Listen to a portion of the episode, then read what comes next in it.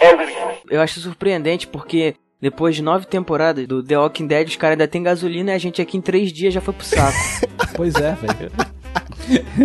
Cara, foi bizarro essa greve dos caminhoneiros. E sabe o que foi mais engraçado? Que assim, não foi nada engraçado, mas assim. Pra mim que não tem o carro foi engraçado. é tragicômico. Aí não, é porque hoje se você fala isso, pronto. Aí, ah, você não pode achar essas coisas engraçadas. Como que você acha isso Eu engraçado? quero caos. Eu quero calma, é isso aí. O que, que acontece? As pessoas ficaram muito desesperadas. Os caras falaram que ia parar, tipo assim, ah, vamos parar. Aí vai. Isso vai prejudicar o abastecimento, sei lá, da comida. Cara, as pessoas foram pro mercado como se fosse o fim do mundo. Tipo, o mundo está acabando, Jesus veio na terra e falou assim, ó, amanhã o mundo vai acabar. Se matem. Aí pronto. Cara, os mercados estavam com a fila. Caraca, que imensa. Jesus é esse, cara? É, entendeu? É o juízo final. Ó, gente, cansei disso aqui, amanhã acaba. Tá? Só pra avisar pra vocês aí. Valeu, daqui a pouco eu volto. Aí ele foi, subiu. E aí, cara, as pessoas começaram a entrar num desespero, num frenesi. Aí todo mundo querendo comprar. Eu falei, gente, eu acho que é muito difícil no Brasil, o Rio de Janeiro e São Paulo parar do jeito que eles falaram que iam parar por muito tempo. Então eu sabia que isso não ia durar muito. Ou a polícia aí rebocando todo mundo, ia virar Mad Max, correndo, protegendo o tanque de gasolina, essas paradas todas. E que eu acho que ia ser muito, ia ser muito maneiro, já tinha até separado meu taco de beisebol aqui. Ou eles iam ceder, eles iam encher o saco e falar, tá bom, vambora, vai, vai, volta aí ao trabalho mesmo. Porque, cara, eu achei que as pessoas ficaram muito desesperadas. Falei, gente, o mundo não vai acabar não, cara. Os caras só estão fazendo uma greve aí, bom, enfim. Vocês viram como ficaram os postes de Olha, gasolina, né? Eu moro na Rússia brasileira. ah, melhor comentário. Notícia verídica. Terça-feira à tarde, perto da minha casa, próximo da rodoviária, um tiozinho muito louco começou a gritar na fila do posto e ele botou fogo no carro, cara. Olha aí, que isso, cara? Mad Max, cara. Isso é Mad Max. Ele tinha uma 12 na mão também, não? Não, ele tinha um carro bosta, velho. Ele botou fogo num Fiat, Ele velho. pintou a boca com jet prateado. É, Só faltava, né? Whitney! I'm crowning shine. Mas. Cara, e era um- um- uma Fiorino, tá ligado? E eu falei, aí, ó, Aham. poluindo o ambiente ainda com essa bosta desse Fiat pegando fogo, velho. Vocês sabem o que eu achei chato pra cacete? Vou falar aqui. E dane-se aí o que, que vocês pensam. Eu achei chato pra cacete esse pessoal aqui fica falando. Ai, as pessoas não devem brincar com isso. Ai, que não sei o que. Quando a gente postava um negócio no Twitter, no Facebook, tipo assim, ah, o fim começou, Wastelands, Mad Max, cara, todo mundo começou a postar essa parada. Tinha gente que falava, eu não sei como as pessoas conseguem brincar com o caos. Ah, eu, não é quero que- nem sei que- saber. Cara, que cara chato, meu irmão. Vamos brincar, cara. Porra, já tá na merda. Tu vai fazer o quê? No quarto dia de greve, eu já peguei uma calça jeans e falei, vou rasgar pra ficar com a bunda de fora, vou pegar um taco e vou comprar cerveja no mercado, vou saquear lá, velho. É Mad Max. E eu falo mais, se eu tivesse carro, eu ia botar uns espinhos em cima do carro, maluco. Ia sair no meio da rua que nem um maluco, com os carros com um espinho. Porra, essa é maneiro pra caramba. Eu tinha um Opala, velho. Pena que eu vendi, hein? Já pensou Putz. colocar aqueles crânios de boi na ponta do Opala, no, no capozão lá? Sair lá. Ser Mungus muito quer bom. gasolina! É, exato, exato. Mas vocês sentiram muito aí na casa de vocês e tal, esse lance da greve? Que foi caos, né? Mas a gente é paranaense, tipo, sabe? A gente bate palmo pro Meteoro. Meteora E- estrela cadente. É. E teve caos assim, mas, tipo, pra mim foi tranquilo, porque eu só preciso de cerveja pra sobreviver, sabe? e eu fui no mercado e a cerveja tava barata, eu falei, que, que caos é esse, velho? Qual que é a motivação que eu vou ter pra um apocalipse se a cerveja tá barata? É porque tá sem gasolina nos postos, né? Não nos mercados. Tem que ter álcool nos, no mercado ainda, É. né, cara? A turma fez churrasco aqui pra comemorar, sabe? Ah, tá tudo parado, eu não vou trabalhar, vou fazer um churrasco. Pra comer. Ca- Ai, Esse é o brasileiro. Esse é, o É. brasileiro. Tudo na merda, tudo no caos. E aí o cara, vou comemorar, por que não vou trabalhar? E aí gasta gasolina, gasta carne, gasta tudo, gasta cerveja. Cara, mas aí eu fico me perguntando, se já foi um caos por causa de. Não foi nem que a gasolina acabou, tá ligado? Tipo, ah, não tem gasolina pra trazer. Não, os caras simplesmente não estavam trazendo a gasolina pros postos. Era só isso. Se já foi o caos que foi, cara, tu imagina na porra do apocalipse zumbi. E aí o pessoal, ah, porque eu adoraria que fosse um apocalipse zumbi pra dar tiro na cabeça de zumbi e não sei o que, meu irmão. Tu ia ser o primeiro a morrer, cara. Cala essa boca. Não, O cara que fala isso ia ser o primeiro a, a se ferrar bonito. E eu sou um que falo isso. Deixa bem claro aqui. Aí, tá Mas vendo, eu, eu tenho certeza que eu ia me ferrar muito, cara. É bizarro, porque a parada não é o zumbi. Entendeu? Parece que as pessoas não aprendem com Walking Dead. A parada não é o zumbi. para essas outras pessoas, cara. É você conseguir recursos. Isso que é, que é a parada Exatamente. sinistra, sabe? É Foi o que o. Lucas falou, tava com gasolina. Só que os caras não estavam deixando a gasolina chegar. Imagina se não tivesse gasolina. Não tem gasolina, não tem nada. Você vai fazer o quê? Cara, terceiro Entendeu, dia de cara? É greve, bizarro. Eu vi gente no mercado comprando 20 quilos de arroz, velho. Sabe? Estoca isso comida, Eu é. falei, caralho, velho, sabe, o mundo não vai acabar, mano. Aqui, Cara, ó, mas tem isso aí cerveja, eu- velho. Eu falei, tem cerveja, É, o mundo é. não vai acabar, velho.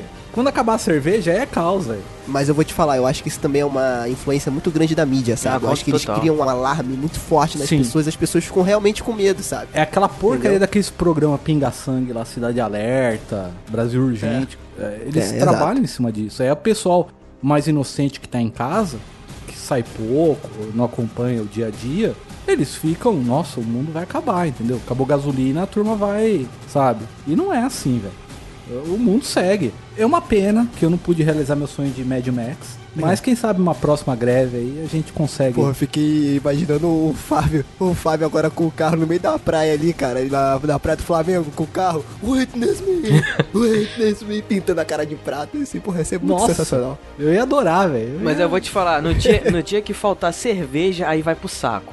Pode ter Aí Aí certeza. vai, vai, aí para tudo. Ah, meu amigo. Aí você vai ver eu com sangue no olho, hein? Aí, aí você vai ver eu com sangue no olho.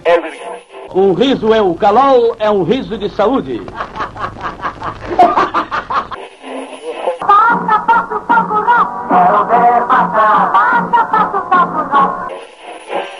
Ding dong, ding dong, Avon chama, dê as boas-vindas.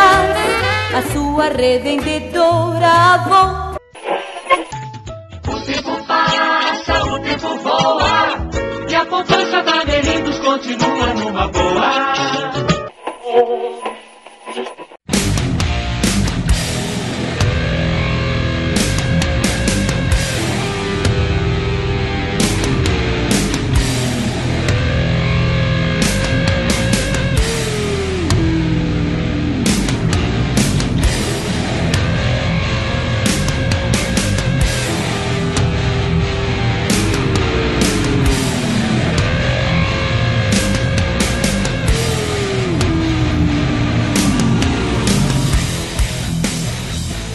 Seja bem-vindo você, ser vivo ou não, né? Nunca se sabe.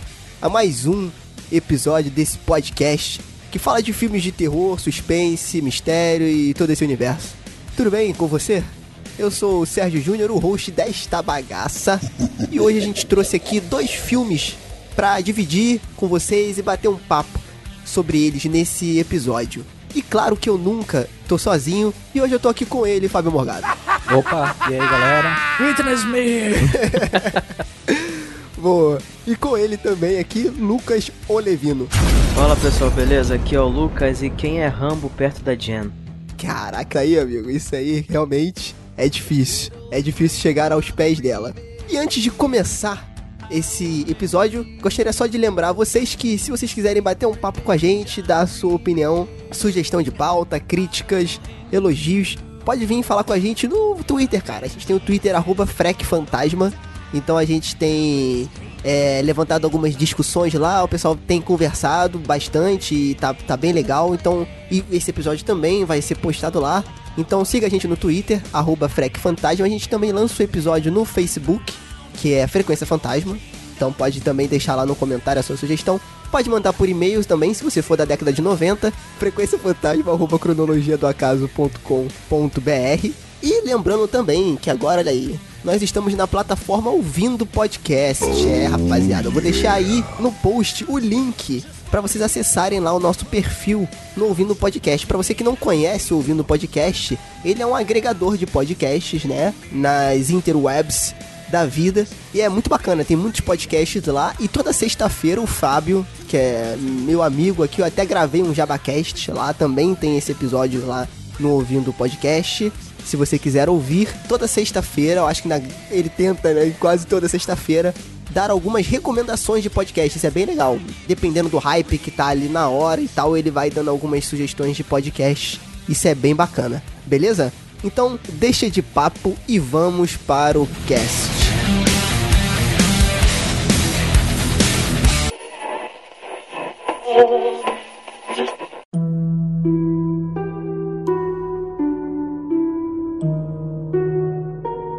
Então, meus amigos, o primeiro filme que a gente vai falar hoje aqui foi um filme lançado oficialmente em 2016, dirigido e roteirizado pelo Stephen Cognet, chamado Hell House LLC. Tem esse detalhe que eu fui buscar depois. Que é um filme meio mockumentary, meio found footage, né? E aí, pra gente começar, eu acharia legal a gente dar essa diferença, porque até eu às vezes me confundo.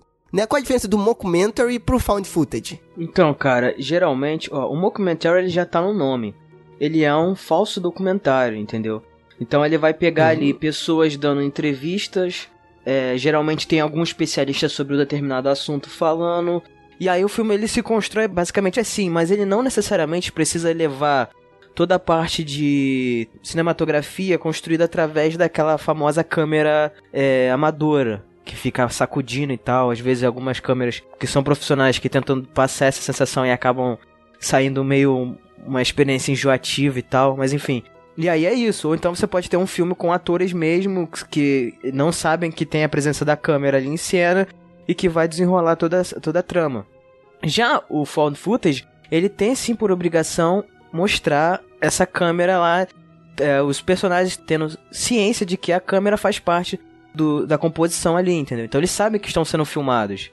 E isso é uma, uma característica fundamental entre os dois. Só que muitos filmes found footage fazem uso do mockumentary, entendeu? Então você tem ali, deixa eu ver o O, o mockumentary, acho que o mais famoso é o Face da Morte, não é? Não sei porque eu nunca vi esse É, eu filme. também não vi. Você nunca viu Faces? Face da Morte? Não. Vocês nunca viram? Pelo menos pelo nome eu não tô me lembrando. Ele era um documentário sobre. Seria um médico que decidiu pesquisar sobre questão da morte. Então ele viaja o mundo, tem cena de assassinato, suicídio. Já sei qual é. Que até o nome do médico era Doutor Morte. É. Doutor Morte, agora eu tô ligado. Tem uma cena muito famosa que é ele num restaurante num, no Oriente Médio, acho. E eles vão comer e é um macaco vivo, eles têm que martelar a cabeça até matar o macaco. Aí o, o garçom vem, abre a cabeça e eles comem o cérebro. E depois eu fiquei sabendo que era 90% do que tinha no documentário era falso. Então, ele é um mockumentary. E Sim, ele foi sim. muito famoso porque ele foi banido em 80 países na época que ele lançou. Tá? Ah, tá. Agora eu tô vendo aqui. É, geralmente, mockumentaries, eles têm essa característica de, de serem extremamente polêmicos e acabarem sendo banidos de alguns países. Levando essa, essa mesma onda que você falou, tem o que a gente já mencionou aqui antes, que é o Holocausto Canibal. Que ele é um mockumentary e Ele é, exato. ele é um mockumentary E é um e também é um found found footage. Exatamente.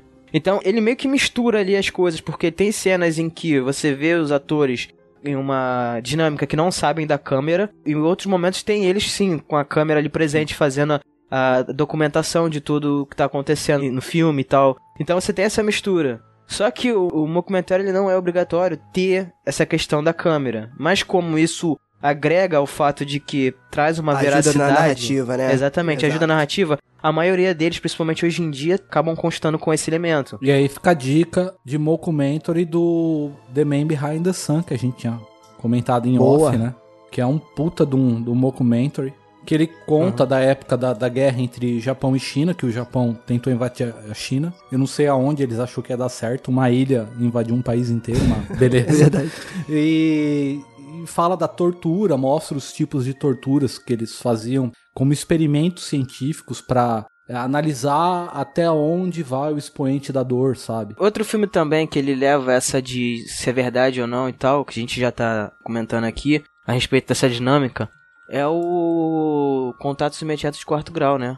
Que ele Sim. ele trabalha de uma maneira já um pouco diferente, que é você tem ali os atores, o próprio cast falando que o filme é um documentário Isso, boa. e que você tem cenas que são filmadas como uma câmera amadora e tem cenas que não. Ali é- faz parte do, Sim. do filme em si. E aí você tem é, Aham. é, ainda assim essa é, dinâmica de um documentário. Então você você consegue ver que geralmente isso é usado apenas como uma espécie de narrativa para poder desenvolver a história e dar mais veracidade a isso. Só que não necessariamente ele precisa ter sempre um filme de, de documentary como um found footage ali para poder é, ajudar na dinâmica. Mas, se você quiser saber um pouco mais sobre Found Footage, a gente fez um episódio específico sobre Found Footage no Frequência Fantasma. Vou deixar o link no post. E isso, agora vocês falando, é, essa questão do mockumentary e o, e o found footage, cara, o filme ficou pior agora na minha, na minha cabeça, que eu tinha até gostado. eu vi na madrugada de ontem pra hoje, né? E o uma das coisas que eu mais gostei do filme foi da narrativa que ele tem. Porque como found footage, um filme found footage, eu achei mais um, entendeu? Eu achei legal, não achei uma merda total, mas eu achei legal. Eu achei que vale a pena ver, é um filme curto, uma hora e meia. O que eu mais gostei foi a narrativa, porque os últimos filmes found footage que eu vi, e não é um gênero que eu curto muito assim, mas eu, eu vejo algumas coisas, é aquele cara com a câmera na mão, é um grupo de pessoas, tem um cinegrafista, aquele cinegrafista fica responsável por filmar a história. Então a câmera que encontram é a dele. Esse, o que eu achei mais legal do Hell House foi a dinâmica que eles deram na narrativa. Ou seja, tinha vídeos do YouTube que eles falavam ser vídeos do YouTube, tinha vídeos filmados pelo cara lá dentro, tinha vídeos filmados pela a repórter que estava pesquisando sobre o caso. Então essa dinâmica deu uma veracidade e aí sim deixou com maior cara de documentário mesmo o filme. E isso é legal porque dá uma veracidade É, né? Mas vocês falando de outros exemplos que eu tinha até me esquecido realmente. Pra mim, tá agora muito mais do que antes, tá soando como mais um filme de found footage aí, né? Vale a pena reforçar aqui que essa questão da câmera como elemento do, do filme, né? Como quase um personagem do filme, ela surge, cara, geralmente ali no final dos anos 80 e início dos anos 90, porque as câmeras começaram a se popularizar por conta do custo, entendeu? Antigamente, você não tinha qualquer pessoa ali com uma câmera que conseguisse ter uma qualidade ali suficiente pra poder fazer um filme. Então você não tinha isso. Aí quando essas câmeras começaram a se popularizar, e aí começou a vir essas ideias, o Holocausto Canibal foi um dos primeiros filmes a ter essa dinâmica. Entre outros filmes, aí você começou a ter essa essa enxurrada de, de found footage. Aí você tem aqueles filmes que a gente já mencionou, o Bruxa de Blair, depois de um tempo veio a Atividade Paranormal, etc, etc. Você via isso. Tanto é que no próprio Atividade Paranormal tem uma uma brincadeira, né, que um, um dos filmes, eu não me lembro agora se é o ter, acho que é o terceiro, que se passa no passado e eles têm aquelas... terceiro. O terceiro, isso. E aí eles têm aquelas câmeras mais antigas e tal. Então você tem essa questão histórica envolvida, né? Então, Sim, é. isso eu acho um problema, porque assim, conforme nós vamos avançando, por exemplo, esse filme, o Hell House, ele é um filme de 2016, que se passa em 2009 os acontecimentos. Tudo bem, você tem um salto de 2016 para 2009 para a questão da tecnologia. Só que conforme nós vamos avançando, quem vai fazendo found footage tem que ter em mente que hoje em dia celular filma melhor que filmadora, cara. Então total, assim, total. a, a criatividade do roteirista, ela tem que ultrapassar isso. Não fazer um filme em que o cara, por exemplo, 2009 tá com uma câmera ainda que parece que o cara tem Parkinson, tá ligado? Muita câmera já tinha Exatamente. ótimo, ótimos estabilizadores de imagem, sabe? E questão de você, pô, o cara cai com o ângulo certinho pra câmera pegar o que ele quer. Então assim, é que nem eu tinha falado em off pro Sérgio, ah, eu tava assistindo o filme, eu até cochilei porque eu achei o filme muito ruim. Só contextualizando, é, vale a pena a gente mencionar que a gente planejava fazer esse episódio com a presença da Pamela e do Emerson. Por quê? A Pamela todo mundo sabe que ama filmes found footage. E o Emerson, porque Sim. foi ele que indicou o filme, então eu queria ver a opinião deles dois sobre esse filme em específico.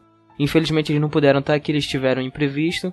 Mas enfim, o que eu queria falar é o seguinte: o importante, cara, de um filme found footage é ele, de forma orgânica, ter uma razão, uma boa razão para aquilo tudo estar sendo gravado.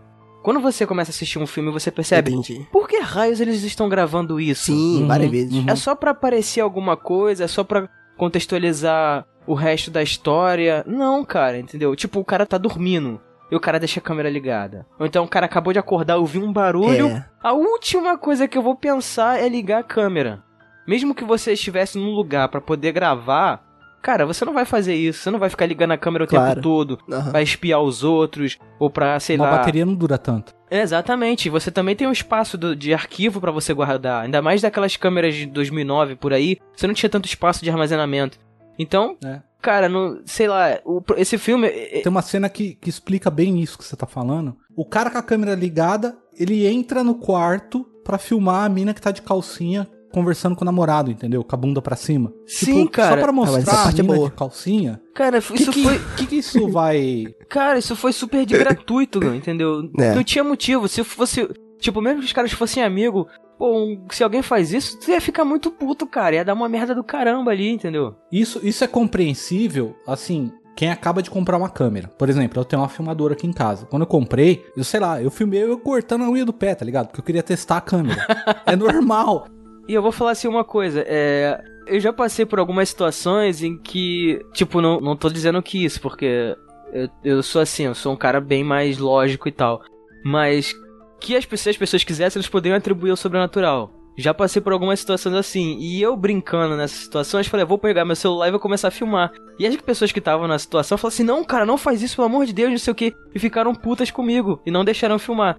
Quer dizer, se tu tá numa casa onde tu encontrou símbolos satânicos, um monte de objetos, bíblias rasgadas e tal. E aí você começa a filmar qualquer situação que acontece, tu acha que as pessoas iam deixar? Não iam, cara. Então, se, quando você quer fazer um filme que é found footage, esteja certo de que a desculpa pra usar o a câmera. argumento tem que ser bom, né? Exatamente, o argumento tem que ser bom pra pra aquilo ali estar sendo filmado. Não é. não é só de graça por qualquer razão. Então isso te tira do filme várias vezes. Você fala assim, porra, isso tá muito forçado, entendeu? Isso, sei lá, essa câmera não devia estar aí. E aí começa a ter vários problemas no filme. Mas você sabe uma questão, e que eu acho que, e por isso vale a pena ver o filme, eu não sei se vai todo mundo pescar isso. Eu acho que essa é uma das questões que o Emerson levantaria. Emerson, que ele esteja em paz onde ele estiver. que eu não sei onde ele tá, ele sumiu. Estamos desfalcados sem o Emerson aqui. É. Cara, é o seguinte. Se você perceber, o filme, ele toca muito na questão. O que que acontece? Que qual é a sinopse do filme rápida? Era um hotel abandonado, onde aconteceu coisas estranhas naquele hotel. E aí um grupo de pessoas pega aquele hotel e transforma numa casa de sustos, ou seja, eles montam todo um é tipo um circuito de terror. Aí as pessoas pagam para entrar na casa, fazer aquele tour e se assustar, né? Isso é porque esse grupo de amigos, é, todo ano eles fazem esse evento. E em cada ano eles procuram Sim. um lugar diferente pra poder fazer esse evento. Exato. E aí esse ano foi nessa casa. E aí o que que acontece? Olha só, que essa questão que eu fiquei pensando depois, eu achei interessante que conversa até com frequência fantasma.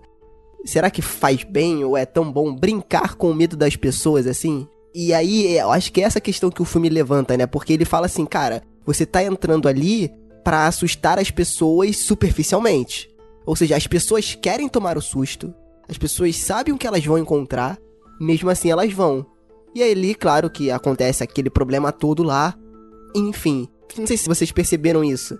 Dessa sensibilidade, tipo assim, ah, nós vamos montar uma casa de terror que vai assustar as pessoas e tal e tal e tal. Será que você brincar com o medo das pessoas é legal? Tipo, será que a gente vai, pode ir até mais fundo? Será que o que os filmes de terror fazem com as pessoas é legal, né? Essa adrenalina que, é, que, é, que a gente sente e tal e tal, e se no fundo não pode fazer mal de alguma forma e tal. Eu achei interessante. Não sei se foi a intenção do filme, pode ser que não seja, pode ser que não tenha sido e tal, mas eu fiquei pensando nisso durante o filme, assim, pô, um filme de terror, um filme found footage de terror, falando sobre assustar pessoas e que deu errado Aham. aquilo ali. Então, tem essas coisas também que eu fiquei pensando, assim, no. Então, cara, filme. então, cara, a gente indo pra uma parte que é a questão mais filosófica aí que, que você levantou. Cara, o medo é o sentimento universal. Todas as pessoas em qualquer idade sentem medo. Independente do que você passou. Só que o medo, ele pode ser uma coisa direcionada. Pessoas podem sentir mais medo de certas coisas do que outras. Eu, por exemplo, eu não sinto tanto medo dessas coisas sobrenaturais. Agora, porra, se eu vejo dois caras numa moto se aproximando de mim na rua, eu fico com medo. Dois caras numa Hornet. Entendi. pois é. É. Entendeu? Então, é- essa é a diferença. O medo, você vai sentir o medo. Ele é comum pra todo mundo, mas ele vai ser diferente. Eu gosto dessa ideia. Terror servir pra isso. Eu acho que, é claro, cada um reage de uma maneira. Pode ter gente que é sensível e pode ver e ficar. Sofrer algum dano psicológico, ficar meio afetado. Mas, cara, sei lá, eu tinha seis anos quando eu assisti o Iluminado. Tipo, eu achei o máximo, assim. Nossa, eu tô assistindo um filme de terror. E me fez amadurecer em alguns aspectos futuramente pra distinguir o que é, o que não é real, sabe? Lidar com, com realidade e ficção. Então, não sei. É, mas acho que isso vai de cada pessoa. Teve uma pesquisa que eu fui fazer depois do filme, né? Que eu fiquei meio intrigado com isso. Que Hell House, na verdade, né? Pelo que eu vi, não sei se é verdade, gente. Então tô deixando bem claro aqui. Seria interessante todo mundo fazer essa pesquisa, porque realmente eu não encontrei muito material com isso. Porém, eu não sei se vocês também acharam alguma coisa em relação a isso. Hell House era o nome de alguma coisa relacionada a um grupo de pessoas cristãs que condenavam certos atos. Então eles usavam aquela casa ali pra poder, tipo assim, ah, mostrar pras pessoas o que que era errado no cristianismo de uma forma muito dispositiva. E isso assustava as pessoas. Então, por exemplo, as pessoas entravam na casa e aí mostrava, tipo assim, uma cena de aborto. Só que era muito forte. E a pessoa ficava assustada. Foi algum vídeo que eu vi de algum vlogger, alguma coisa. Ele fez esse link com as criaturas que apareciam no filme, que são meio encapuzadas, como se fossem criaturas do clero. Se você perceber. Parada meio encapuzada e tal, assim. Então eu fiz esse link. Só que eu só encontrei esse material. Era tipo um jornal, alguma coisa assim, falando sobre isso. Eu só encontrei esse link nesse lugar. Eu não encontrei mais nenhum link com nada. Uhum. Entendeu? Então pode ser que seja alguma coisa aí meio distorcida. Mas eu achei interessante esse, esse link, né? E aí realmente, você tá numa casa onde você tá profanando ali o, o sentimento humano, etc, etc, etc. Aquelas criaturas vêm ali pra poder acabar com aquilo ali, né? Achei interessante esse ponto. É, o, o filme, cara, ele não se preocupa em te dar mais detalhes a respeito da casa em si, do que aconteceu, por que que ela é ou não é assombrada, ou então por que que ela é tão misteriosa assim. Ele não tem esse interesse. O interesse dele é realmente conduzir o espectador na trajetória daquele grupo de amigos que querem transformar aquela casa em um evento turístico e de que maneira a dinâmica deles ali vai funcionar em, em prol do, da ideia e como é que isso vai bater de frente com os problemas que vão surgindo e essa questão de as pessoas estarem exagerando ou então está, umas estão ficando loucas ou outras estejam, sei lá, é, querendo passar a perna um no outro. Então a ideia do filme é mais ou menos isso. E ter o, o pano de fundo ali do sobrenatural, do mistério.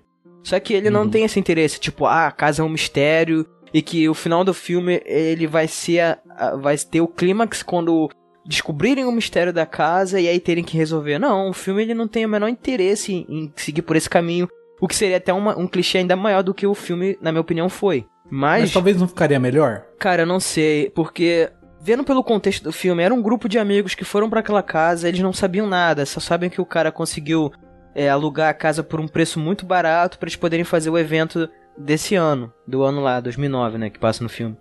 E é isso, entendeu? Mas assim, tem alguns fragmentos tipo, ah, eles contrataram uma atriz da região pra poder interpretar lá um personagem que vai ficar na casa pra dar susto e tal. E aí as pessoas começam a comentar, ah, eu ouvi uma história tal de que aconteceu co- tal coisa na casa, e não sei o que.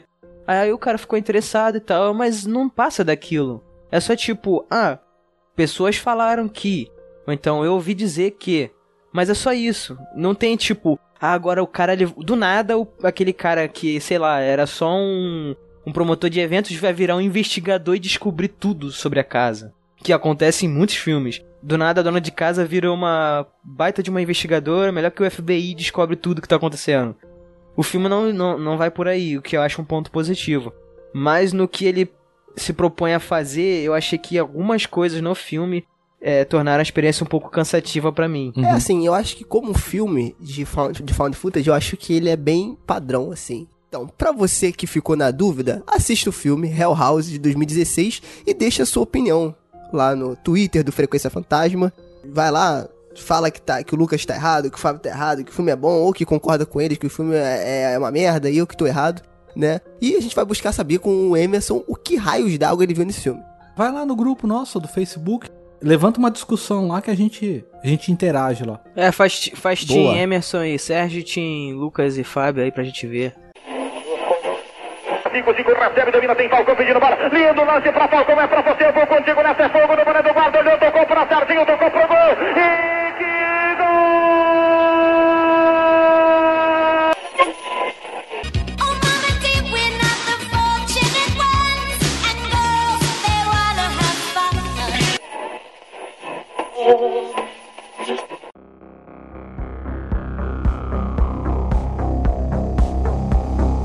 Em 2017, tivemos também o lançamento aí do filme chamado Revenge, ou Vingança, em português, dirigido e roteirizado pela Coralie Forgot. Não sei se é assim que se fala, é um filme francês. E aí, meus amigos, o que, que vocês acharam? Eu achei, ó, já venho falando logo aqui de novo, que eu achei um bom filme e me diverti muito, hein? Me diverti muito vendo esse filme, achei bem legal. Apesar de eu ter achado ele um filme bem na linha do A Doce Vingança, né? Que a gente já conhece aí, só que com um olhar francês.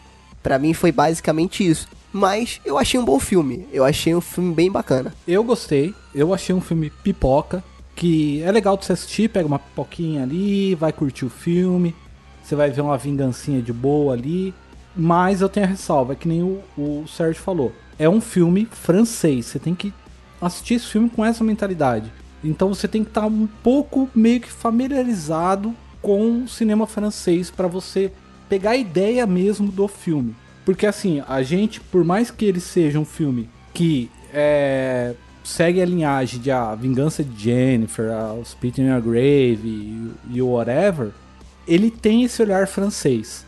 Ele tem um aspecto diferente. Não sei se influencia pelo caso da.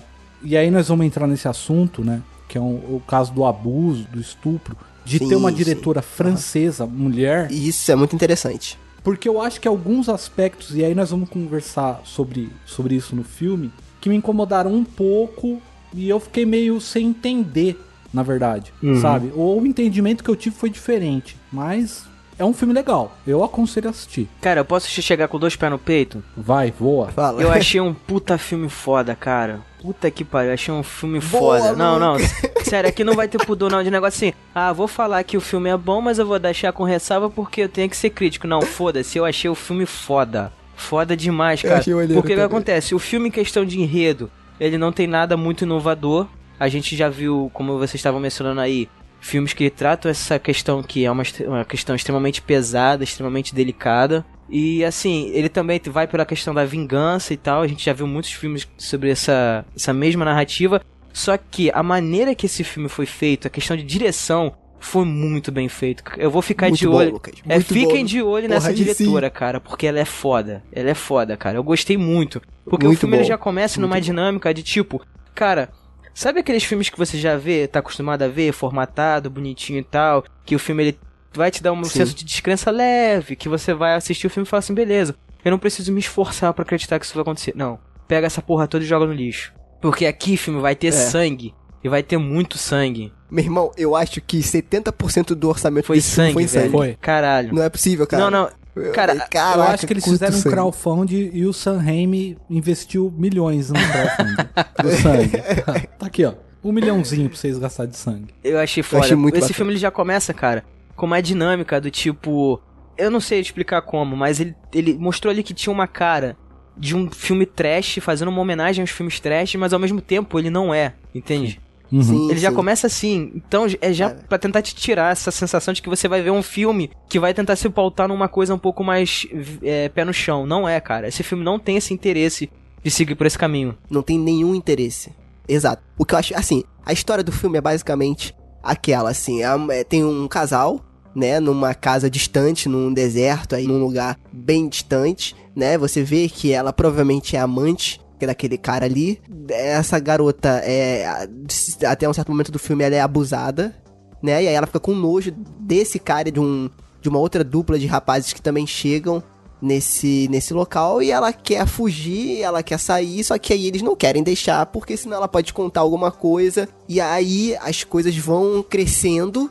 Né, e cara, o filme vai. É porque se a gente falar muita coisa aqui, vai dar muito spoiler do filme. E ele tem umas Sim, mas já tá no nome do boas, né? filme, cara. A capa do filme é a garota com uma shotgun na mão. Então, sim, ela vai se vingar. Isso, sim, sim. O Sérgio falou sobre, em relação ao abuso. Isso me incomodou um pouco no filme. Porque assim, Hum. é um Pô, filme. eu achei essa cena bizarra. eu achei essa cena vamos bizarra. vamos, achei vamos discorrê-la aqui.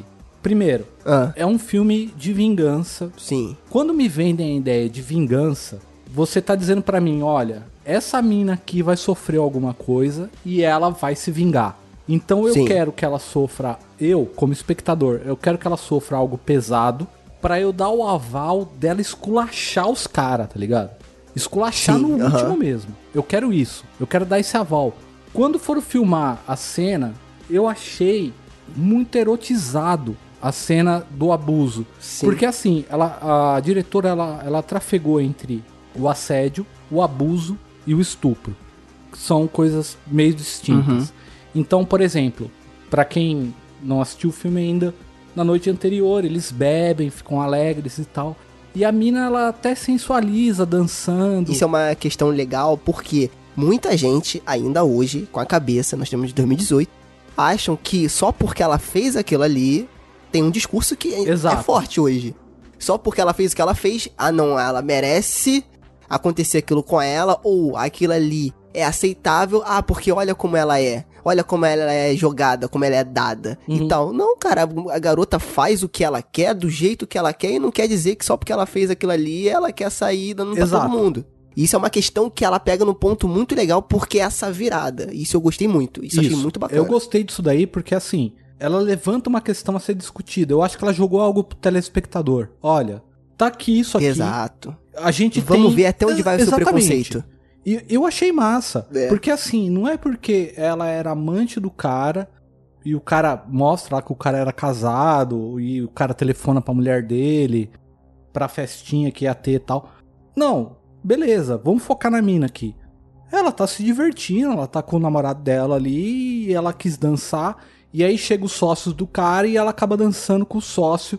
E o cara cresce o olho porque ela é uma mulher bonita. Lembrando, é um filme francês, então assim, o filme francês é obcecado por bunda. Então você vai ver muita bunda nesse filme, cara. Muita bunda. e, e isso me incomodou um Isso é pouco. bom. Não, me incomodou um Quer, pouco porque quer dizer, assim, é bom por um lado, por outro cinco não. minutos de filme, eu falei, ok, eu entendi, a mina é gostosa, cara. Ela tem uma bunda maneira. Não precisa ficar jogando a bunda da mina Mas toda eu acho que isso cara. foi feito de Porque- propósito, é, cara. Mas acho que isso foi feito vira de, a de vingança da bunda, propósito. entendeu? Eu parei de chamar a mina de Jane pra falar, ah, beleza, agora a bunda vai matar, tá ligado? Agora a bunda vai pegar a arma. E Não, cara, é, mas- cara. Mas, mas não é só dela que mostra, não, cara. Tem uns close também na bunda do cara ali Sim, que, porra. sim. É a minha É indignação mais pra frente. Vamos lá, porque eu acho que Não, cara. aquele termo que eles usam na internet, morri de sunga branca, não se aplica a esse filme. esse termo não se aplica a esse filme. Mas, vamos lá. A mina sensualiza, beleza. No outro dia, o cara, sei lá por que ele larga a mina sozinha sente com, no direito. com dois caras que ela não conhece lá Uhum. e o cara começa a sediar. Então, assim, já joga pro telespectador a diferença entre assédio, abuso e estupro. Que o assédio seria Sim, o quê? sim, total. O cara cantando a mina e a mina falando: Olha, você não faz meu tipo, eu tô com outro cara, eu gosto dele. O cara insistindo já é um assédio. Isso é assédio, ponto, eu entendi. Segunda parte, o abuso, que é quando ele começa a tocar na mina, a querer avançar. Ele começa a falar umas paradas pesadas pra Aham. ela. Ali já era pra mina ter vazado, já ter falado, olha, tchau. E a mina fica meio insegura, porque ela tá no quarto com o cara. E aí parte pra pré-estupro, que é quando o cara já segura a mina e fala, olha, você tava me provocando ontem e agora a gente vai concluir aquilo que a gente começou ontem e ponto. Você não pode Exato. brincar comigo.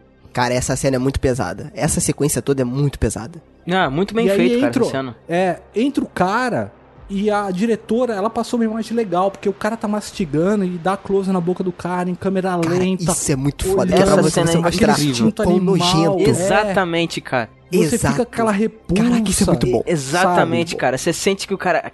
Que é como se os homens fossem porcos, entendeu? Exato. Exato, isso, isso. Cara, isso Ali é são muito animais. bom. Isso é muito bom. Animais ali no seu instinto natural, assim. Predatório. cara, né? O abusador. É o Stan o nome dele no filme. Ele chega e fala pro cara assim: E aí, Isso. você vai entrar ou vai sair? E aí o cara olha assim, ela Exato. fica olhando pra ele de tipo, porra, me ajuda, pelo amor de Deus, não sei o que, que merda é essa? E aí o cara, tipo, cagou, tá ligado? Ele vai, É. começa a comer a parada, fecha a porta e, e se dane, tá ligado? Aí ele fecha a porta e ocorre o estupro e você não vê. Exatamente. Você simplesmente ouve ela pedindo pra ele parar e tal, e, e- e os sons. Isso me incomodou um pouco, porque assim, eles estão vendendo uma ideia de vingança. E você sabe que a premissa desse filme, ele é o estupro e é o esculacho. Tirarem essa parte e meio erotizarem, eu achei muito erotizado. Alisar a mina, a câmera da close, sabe? Ah, cara, eu achei isso muito sensacional. Não, ele ficou bem filmado. Só que eu achei erotizado demais. Tu acha que tinha que ser mais a- animalesco pra, pro cara sentir mais. Pro você, espectador, sentir mais raiva ainda pela exatamente. personagem. Eu quero que a personagem Entendi. se vingue brutalmente. Então, assim, não erotiza a coisa. Não Uhum. precisa ficar o cara fazendo carícia É. e você dando close na carícia que o cara tá dando. O cara é um animal e ele tá tentando violentar a mina. Então, mas eu é- quero que ela se vingue brutalmente. Isso é, acabou recorrendo pra mim no restante do filme, que é o que a gente vai falar mais pra frente em relação às mortes. Uhum. Mas eu acho que aliviou muito. Ele virou um filme de revenge, mais leve. Por isso que eu falei que é um filme pipoca. Porque ele não é um revenge tão bruto assim. Mas assim, é é muito louco essa questão que foi levantada em três minutos de cena, sabe? É, cara, eu já vi esse filme com uma outra ótica. Ele começa com essa pegada que você falou, meio erotizada. O começo do filme é assim. Você tem É, lá os totalmente, dois naquela é. casa e tal, eles bebem e tal, aí transam, não sei o que, e aí chegam os dois caras. Aí a dinâmica começa a mudar um pouco. Porque você sente que, da parte dela, ela sabe que, que aquele cara é um tanto perigoso. Ela sabe que aquele cara é errado, de alguma forma. Os dois caras chegam, você tá no trailer, isso não é spoiler, os caras chegam armados. Tipo, ah, beleza, né? O cara começa a falar umas paradas lá meio esquisita pro outro. Tem uma dinâmica ali que você desconfia que, tipo, pô, tem alguma coisa errada aqui, entendeu? Então, a sensação que eu tive é que ela sabia que tinha uma parada errada. E aí, vai meio que construindo isso de erotizado e tal, de que ela aceita a situação e tal. E aí, o filme ela tem uma ruptura, que é quando começa essa cena do abuso, e aí entra o cara, e aí tem todo aquele close do cara mastigando aquele doce, e aí você começa a sentir repulsa dos caras. Exato. Uhum. Cara, aquilo ali, puta, aquele ali eu achei muito Então, foda. pra mim, aquilo ali é a ruptura. De- do tipo, uma coisa que tá sob controle, que ela brinca com a sexualidade dela. ela- você vê que ali, ela, ela comenta no filme, ah, eu queria ir pra Los Angeles porque é um lugar onde as pessoas são notadas, eu queria ter sucesso em alguma coisa. Então você sabe que ela tem ali um- uma coisa nela que ela sabe que ela é bonita, que ela é sensual e tal. Só que aí tem essa ruptura do tipo, cara, não é porque eu sou assim que você pode fazer o que quiser comigo. Exato. E aí tem essa ruptura no filme. E aí começa a mudar tudo. Toda a dinâmica que tinha construído erotizada ali muda tudo. E começa a virar uma parada meio que de repulsivo. Eu senti, pelo menos eu, na minha opinião, eu vi desse jeito. E não mostrar o que acontece com ela, eu achei que foi um ponto muito acertado. O Doce Vingança, ele é muito criticado porque, principalmente nos primeiros filmes, que já foi uma, uma mudança muito grande, o cinema não estava acostumado com aquilo. Ele foi chamado basicamente de um filme com uma desculpa pra mostrar uma cena explícita de estupro.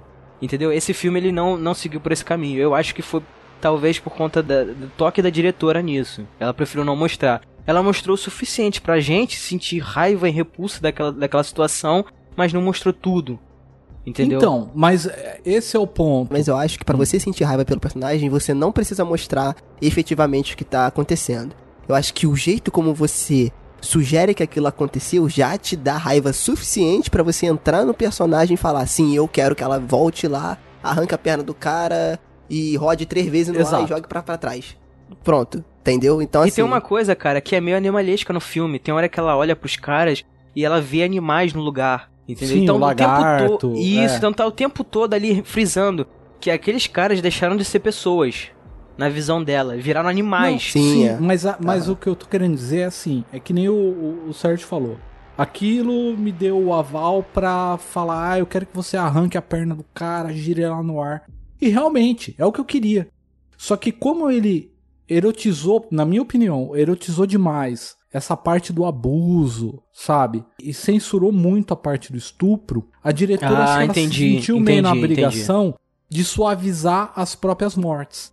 E viraram Ah, mortes tá. que não correspondeu ao que eu queria. Eu queria que aquele carinha lá, ele, sei lá, ela arrancasse o saco dele e enfiasse na boca dele, entendeu? Mas aí eu acho que ia cair muito pro É, doce também. vingança e eu acho que ia tirar, eu acho que o pé do chão do filme. Porque o filme, apesar da maluquice que é o filme, a gente acha que, assim, cara, o que acontece com ela depois é meio que. É, É quase sobrenatural, A né? realidade. Exato, mas mesmo acontecendo isso, você aceita, porque tudo aquilo ali seguiu numa Sim. base. Agora, realmente, você pegar o doce vingança, onde ela realmente corta o saco do cara com a tesoura.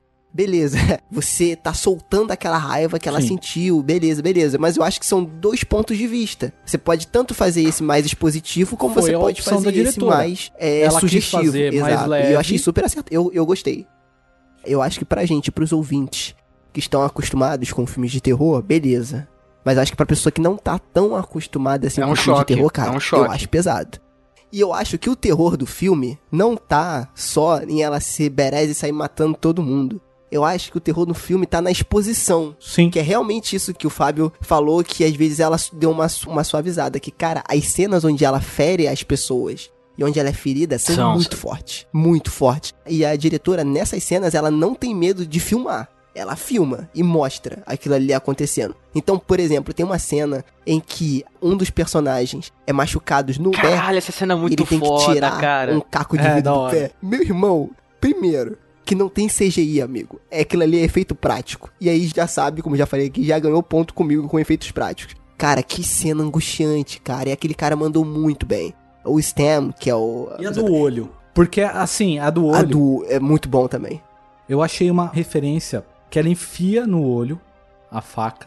E quando ela vai tirar, aquilo pra mim foi cena de Excalibur. Tirando a, a espada da. Tirou a da- espada da pedra. né? Exato, é. Pra mim foi muito Excalibur. O cara ali virou a dama da água, sabe? Caralho, foda, foda. É, Caralho. eu achei foda. Porra, foda, Eu não tinha cara. pensado por esse lado. Aí o filme ficou mais foda pra mim agora. Porque ela, É por isso que eu achei ela legal. sente uma dificuldade na hora de puxar a faca do corpo do cara. Aí quando ela Exato. puxa, a expressão do rosto dela muda. Ela fala, meu irmão, agora daqui pra frente vai ser carniça. Eu até achei que ela ia.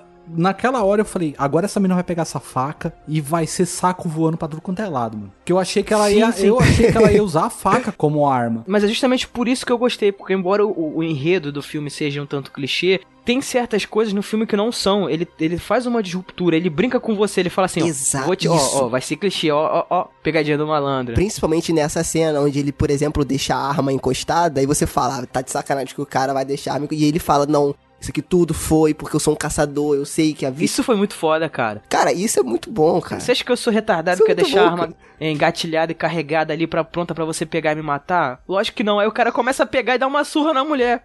Aí eu falo, caralho, quando é que vai começar a vingança dessa mulher, cara? Eu só tá se ferrando. Isso é um pé no chão que o Doce Vingança não tem. Porque o Doce Vingança, a mulher vira o Batman de uma cena pra outra. Tipo assim, já tem tudo planejado e eu vou acabar com eles aqui montando várias armadilhas. É o. Esqueceram de mim do capeta. Vou montar várias armadilhas aqui e vou matar Uhum. todo- todos eles.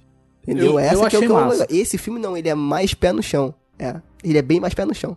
O lance com o simbolismo do fogo e do renascimento dela. Foda, cara. foda demais. Ele é muito. É, eu ia falar disso, a Fênix. Caraca, maluco. Então, Meu Deus do céu, cara. É Aquela bom. droga, quando ele recebe no, no começo, aquela, aquele peiote, eu achei que aquilo ia ser a viagem dela. Eu falei, essa mina vai sofrer Sim. tudo que ela sofreu, ela vai tomar aquela porra, ela vai ficar muito louca, e aí ela vai Eu pensei isso pras cabeça loucona. Eu falei, o filme inteiro vai ser ela loucona matando os caras, entendeu? E não foi, ela usou aquilo pra fazer o renascimento dela, né? O Isso. renascimento da Fênix, né? E outro detalhe, cara, é que assim, é um spoiler. Mas, gente, o filme é do começo do ano. Assistam, não vai estragar a experiência de vocês, tá? Mas assim, cara, lembra que ela guarda a droga naquele colarzinho dela, né? Isso foi uma parada que eu peguei. Cara, eu- aí, essa cena, Lucas, eu bati palmo. Por quê? Ela, ela botou lá. Então ela tava morrendo por conta do ferimento dela. Ela tava se vendo numa situação Eu só posso abrir ali complicada. um parênteses rapidinho? Ah, Eu sei que quando as pessoas que não assistiram forem assistir esse filme, vão sentir um certo. Ah, cara, tão, tão exagerando, porra. É difícil alguém sobreviver. Mas, cara, esse é cinema. Vamos dar um- É. uma de chance sim, aí, sim. né? Sim, claro, claro. É, é, é, porque isso é uma metáfora também. Tem Ali toda tinha uma metáfora ali. De três seres humanos inteiros ali vazando. A gente tem que ignorar É, isso daí, né? Mas ali, na verdade, é, aquilo ali é toda uma metáfora e um trabalho sobre. Foi o que a gente falou, sobre o abuso, estupro, essas coisas assim, né?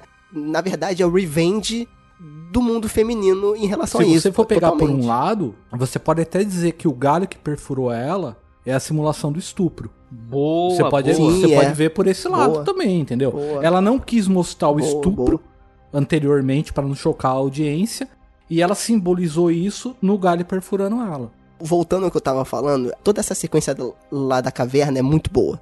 É muito sensacional.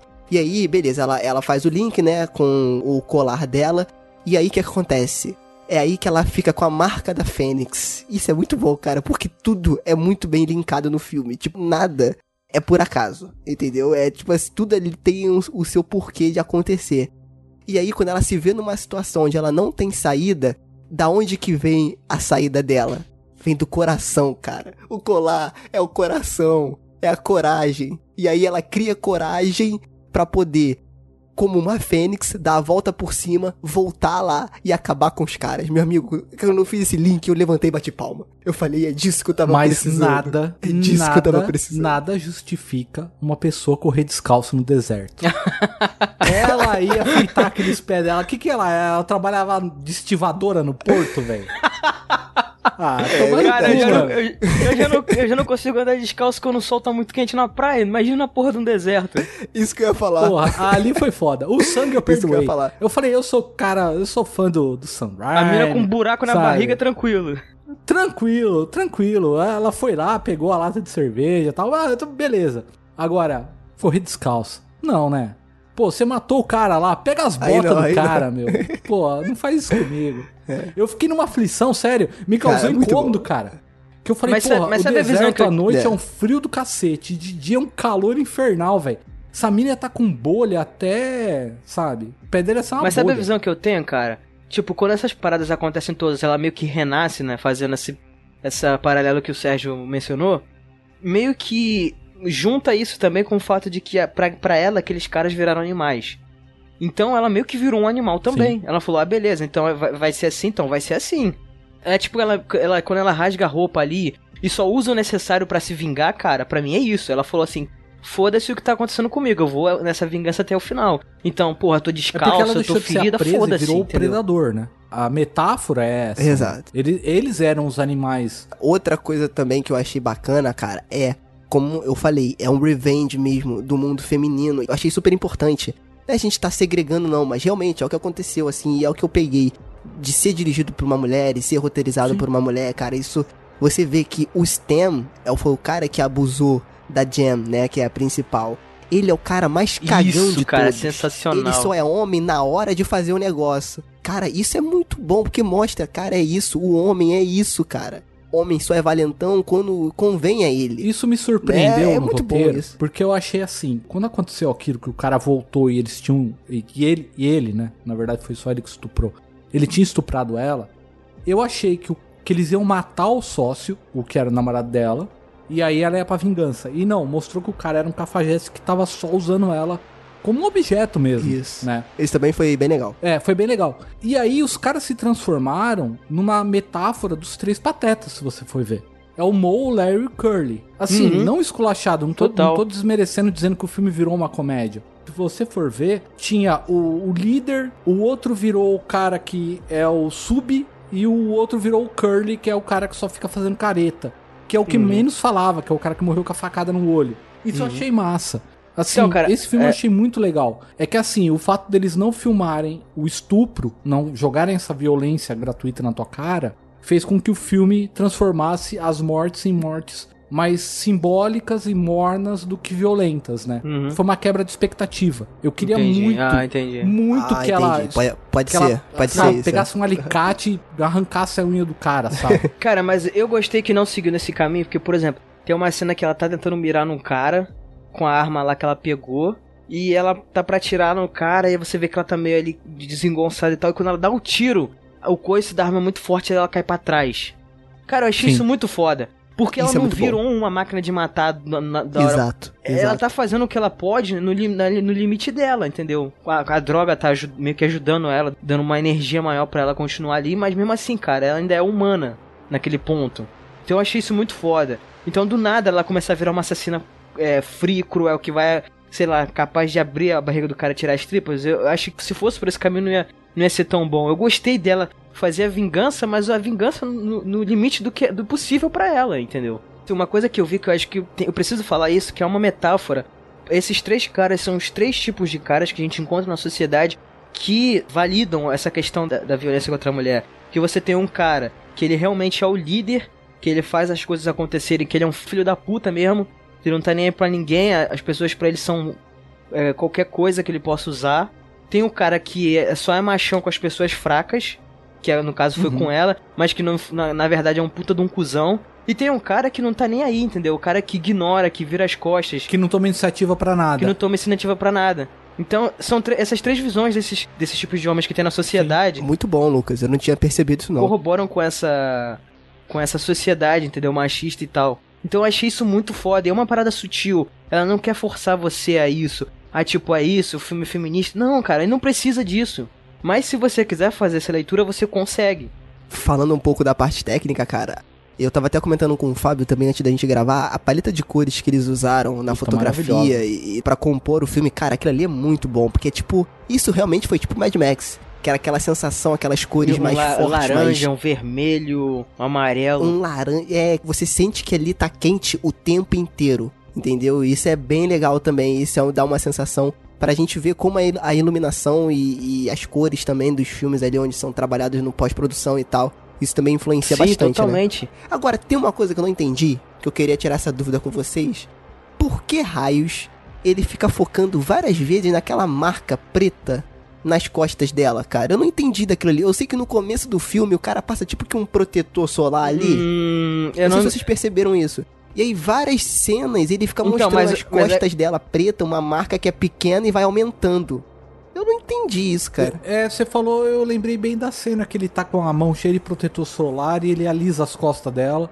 E depois que ela cicatriza, Isso, ela tá isso. com. A gente sabe que aquela mancha preta nas costas é dela ter colocado papel alumínio, né? Porque formou Hum. a fênix na frente Hum, e não. atrás, teoricamente, ficou só o resto da, da lata, né? Não, não, não, o que aconteceu? A- Na verdade, cara, o que eu- a impressão que eu tive é que aquele fogo, aquela marca queimada nas costas dela, é da árvore que ela queimou.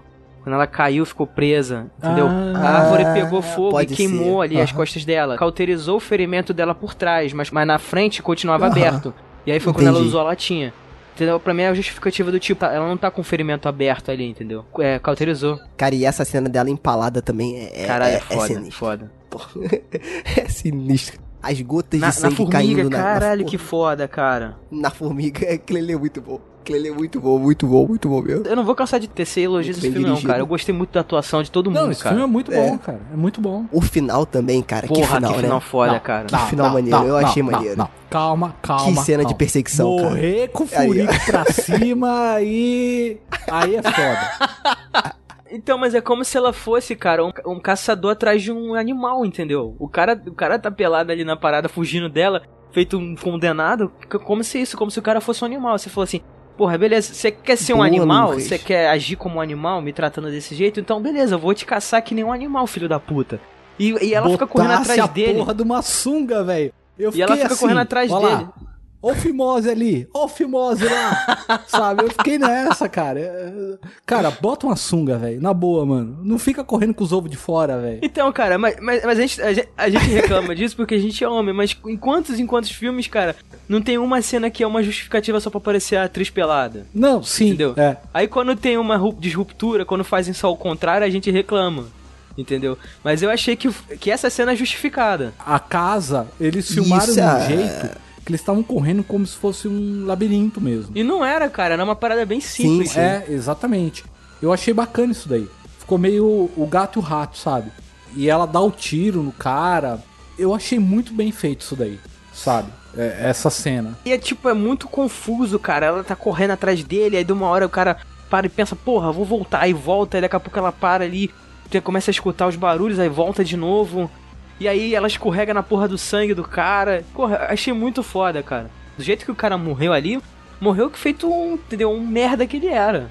Eu achei isso muito foda. Sabe, eu achei legal isso. Não deu uma grande Sim. importância pra morte do cara, porque não tinha que dar. Ele não era importante pra ela, né? Eu achei Na- isso na muito questão foda, da cara. vingança. É. Eu achei isso muito foda. Ela tratou ele durante a vingança como ela trataria qualquer um dos outros dois.